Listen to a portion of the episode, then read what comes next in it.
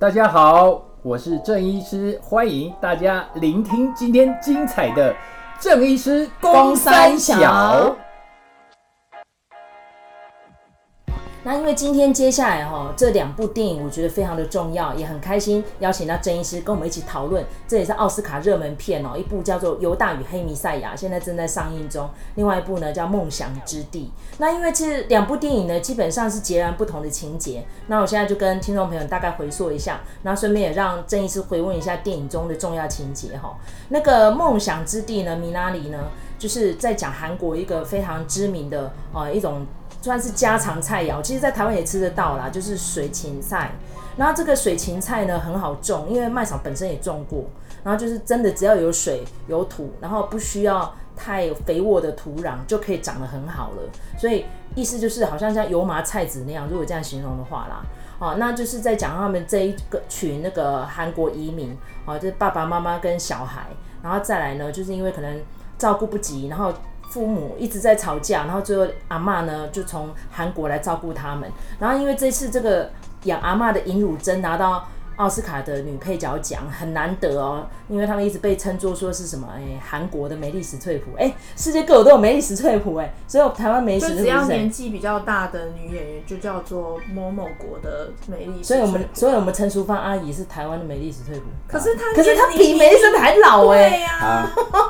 好，但是我真的觉得，如果这部电影没有尹汝贞就不好看了。老实说，没关系。那个，因为卢卡对这部电影呢比较多的批判，我们来讲一下好了。因为我其实我也蛮多批判的。好，那就批一下，没关系。没有，我是觉得这部片子我在看的时候，真的一度。觉得无聊到睡，哎、欸，我真的也睡着哎。对、嗯，因为我觉得前面的东西就是非常的平铺直述，平铺直述，然后而且大概就是一个呃移民家庭会遇到的一些事情，而且这里面有一些成分是爸爸跟妈妈情感上面的争吵，是他们两个之间的情绪。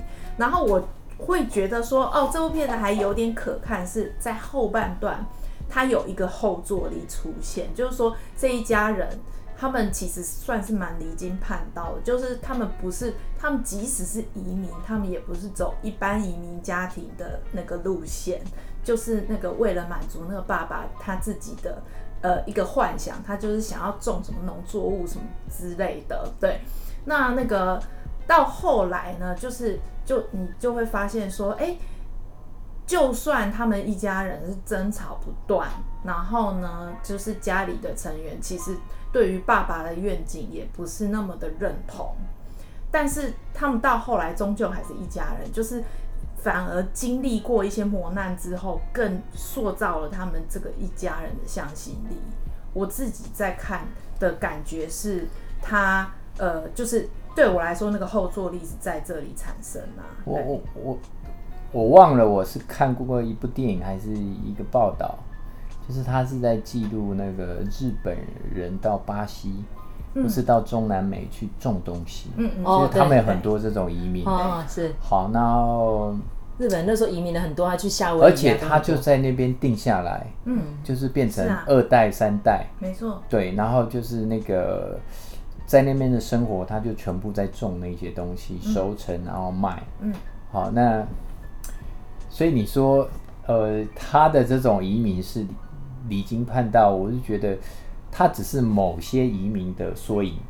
好，如果我们用日本啊，就是我讲的去他去那个中南美去种这种，有的是种葡萄啊，或种什么啊，那的确，而且我记得日本是一个鼓励移民的国家，对对对，因为他们基本上那个他们移民巴西这个这件事情应该算是一个。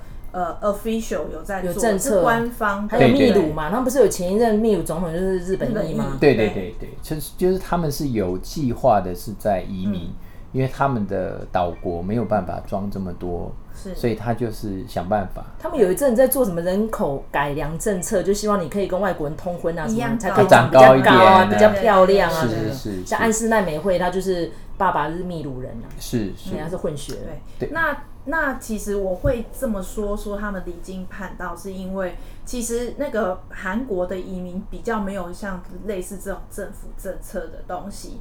那呃，他们的移民也不像就是呃，比如说华人在那边移民，他从一开始是引进大批的廉价劳工，才产生华人社区嘛，所以他韩国是比较不一样。那比如说他们可能是开杂货店或开餐馆，然后有一个很大的不同就是说，呃，因为他们那个基督教非常普遍。在韩国几乎就很普遍，所以其实你几乎所有的移民移到那个当地去，都是依附在当地的教会组织，所以他那个里头就是有演到，就是说他有去教会。那但是就是说，呃，这个爸爸其实对于教会的态度是一种，就是呃有好康的可以拿。我是就这个部分，然后另外就是说，呃。以种田种那个农产品来讲，这个也这个也不太像是一般呃韩国裔的移民会去买一块也不知道可以种什么东西的地，然后连水源都找不到在哪里。这个至少妈妈是不同意这样的决定的。OK，好，那我想起来了，刚才那个这是日本的一个节目，他们会去就是去找一些。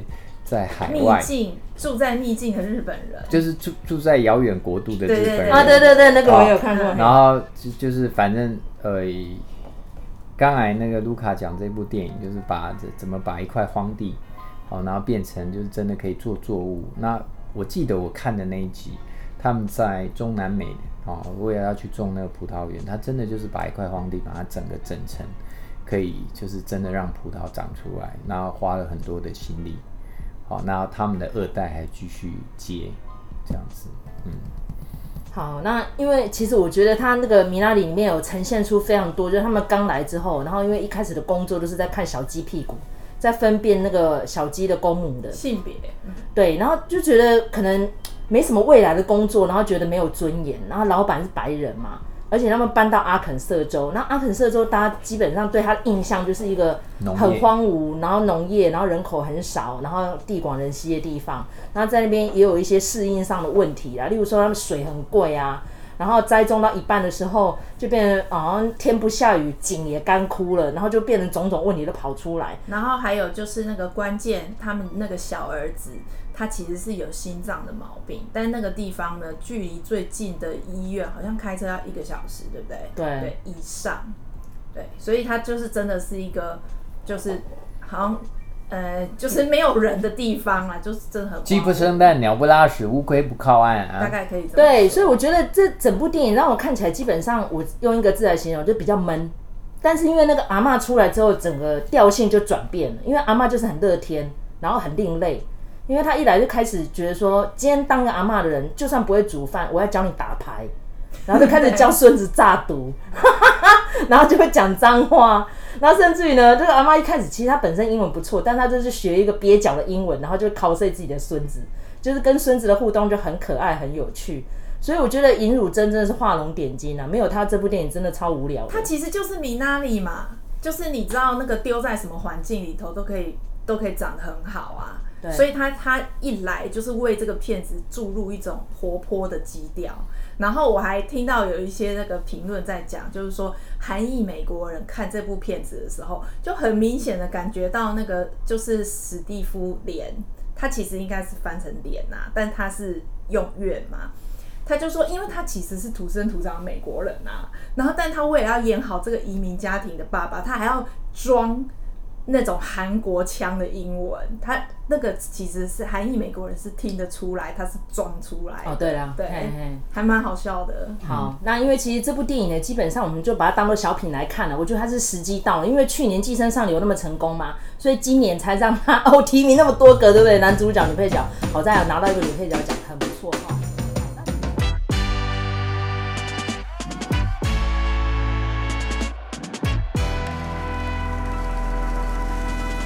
接下来我们再讲另外一部，我觉得这部也蛮重要的，就是《犹大与黑弥赛亚》。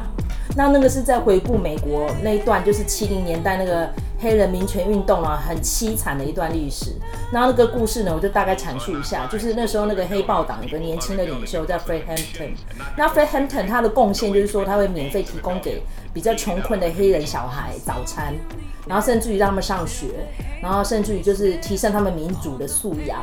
可是就是这样就得罪当局了嘛，因为当局大众呢就是胡佛啊，那胡佛这个贱人，对不对？只要你跟他皮肤颜色不一样，他就是弄死你。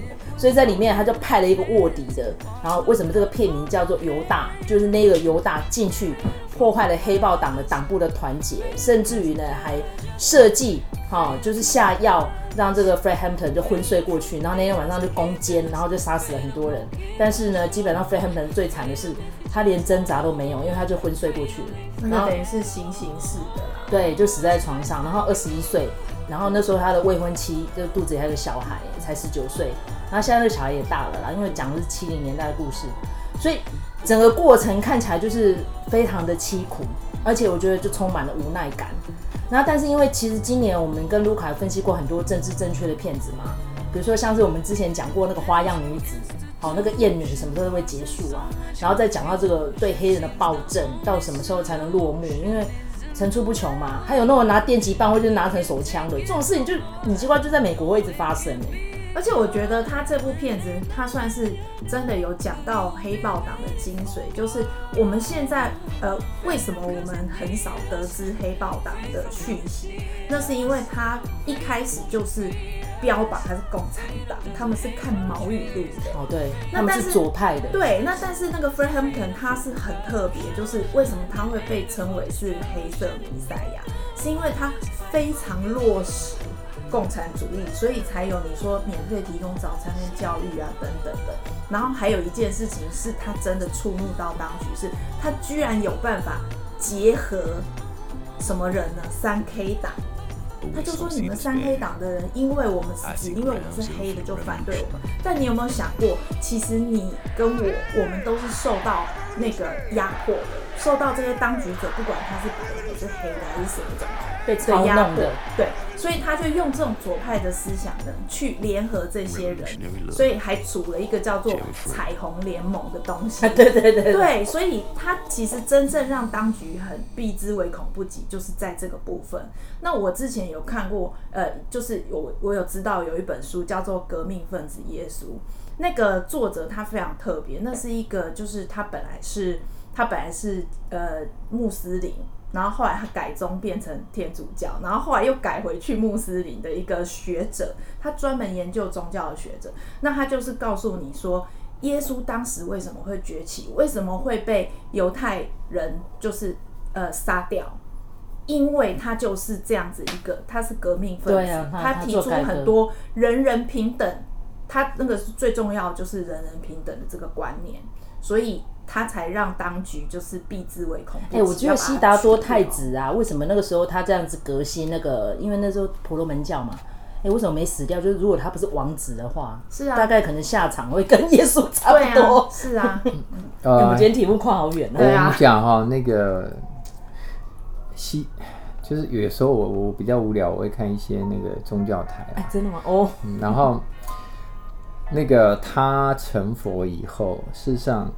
因为他过去就是太子，对，对不对？所以他本来就他的人脉里面，他爸爸的人脉，或是他的一些家族的人脉都是有钱的。所以当他成佛以后，很多供养他的就是有钱人，也就是当局。对，好，所以基本上没没有这个问题，就是他他出来，第一个他也没有去反对什么东西，嗯。第二个就是他还拉了很多这个，就是这些王公贵族的人跟他一起出家，跟他一起修行。对，而且他在这个修行的过程里面，他没有去反对任何的东西，好，所以自然而然不会有人要去攻击他。好，但是呃，耶稣那时候，刚才耶稣跟刚刚我们这部电影讲的，就是你你就是如果你的诉求里面你是会去。啊，跟当局啊，或是对抗啊，对，或是跟这个政府，他希望达到的一些，比如说我要集权统治，但是你出来是要跟我作对，好，或者是说你要去破除这种思想，让我觉得很难去管控。比如说在共产国家，他就不为什么在共产国家宗教很难生存？因为宗教很重要。他不是无神论吗？对，不是。他他需就是说，当你觉醒的时候，事实上就是我们从那个政府得到的这些讯息，或者是你就不容易被催。马克思就是犹太人啊，他就反对宗教的，只有他们是最对的。是是是是是，好，所以很重要就是刚才卢卡有讲，就是说，当你第一个就是你你的主张，然后这个当当权者认为你是在搞革命，而且第二个。你还真的可以搞势力哇？那不杀你杀谁？那举一个例子，在讲穆罕默德好了。穆罕默德，因为大家知道，就他他一任妻子是非常有钱的寡妇，嗯、所以他有这个资源，嗯、所以他才不至于把自己搞得这么落魄。那 不能说耶稣落魄啊，就是他比较无奈一点。哎，是没有。其实我觉得这个比较辛苦。这个呃，任何的我们现在在看宗教的演进啊，其实从犹太教到基督教，然后呢，天主教。的那个新教改革，对对，然后还有就是说，呃，比如说佛教，它基本上是从婆罗教改的嘛，哈，然后以至于就是亚伯拉罕宗教里头，到最后有这个伊斯兰教，它其实都是什么？它的权力都是一直下放的。比如说一开始只有犹太人会得救嘛，对，然后后来就变成说你信神都可以得救。那原本是呢，你必须透过神父忏悔，你才能得救。到后来是你只要直接面对神，你就可以得救。那像那个这个伊斯兰教的话，它是怎么样呢？我们现在都觉得说伊斯兰教是就是很歧视女性，对不对？可是其实不是。他那个时候呢，本来一个男人要娶多少女人都可以的，那他他就说不行，只不能超过四个。他其实是把女性的地位又在提升，所以其实任何的宗教改革都是一种身份的破除，都是对既得利益者的挑战，所以他才会被，就是比如说像这个弥赛亚一样这样子被被枪杀。对对啊，因为其实刚刚宗教我大概略懂，你看像穆罕默德有一任妻子，对最年轻的那个，那也是一个宗派的领袖，对不对哈？当然是呃，我们今天是只有讲宗教，我们说我们要了解人类的一些重要的历史。然后现在这些影剧作品都有呈现给你看了，然后会让我们学习到蛮多的。然后尤其是我觉得这些导演们，如果不是因为这个疫情年，根本不会有这个资源、有这个通路让我们看到这些作品。这一点其实我们应该一来感恩，二来也蛮感慨啦。嗯，好，那这一次跟我跟卢卡呢，就是现在我们在做功课要，要下一次我们要讨论的就是蛇祸。那因为这个蛇祸这是真人真事改编，然后。我看了其他 podcaster 都还没有讨论这部电影。我觉得它是比较慢熟型的，就是看过的人都会觉得好看，可是你一开始可能不见得会点进去看。好，嗯、那很希望说郑医师如果把这个蛇货整个追完之后呢，我们再来 P 一集来讨论这个蛇货的男主角跟他的同同党们为什么会做这样的事情出来。我觉得我会很难想象哎、欸。是不是他的身份认同问题，然后他的成长过程，或者是说中间呢，可能没有一个人引导他吧，他是一路愤世嫉俗、反社会人格，到演变到这个样子。而且还包括那个女生，你为什么人一个好好的漂亮的女生要跟着这样子丧心病狂的人？对，因为你看那个七零年代，真很多这种事。你看《曼森家族》里面有的女生都还大学毕业，又漂亮又有钱，然后为什么要跟着？查理曼森去干这些事情，好，我们、就是、很难解释。就是等到时候我把这个整个看完，我们再好好的为大家一一剖析，太棒了，太棒了！而且我们选蛇货，就是里面也有爱情故事，大家算是惨烈的爱情。郑医师的一个那个，郑医师翻白眼。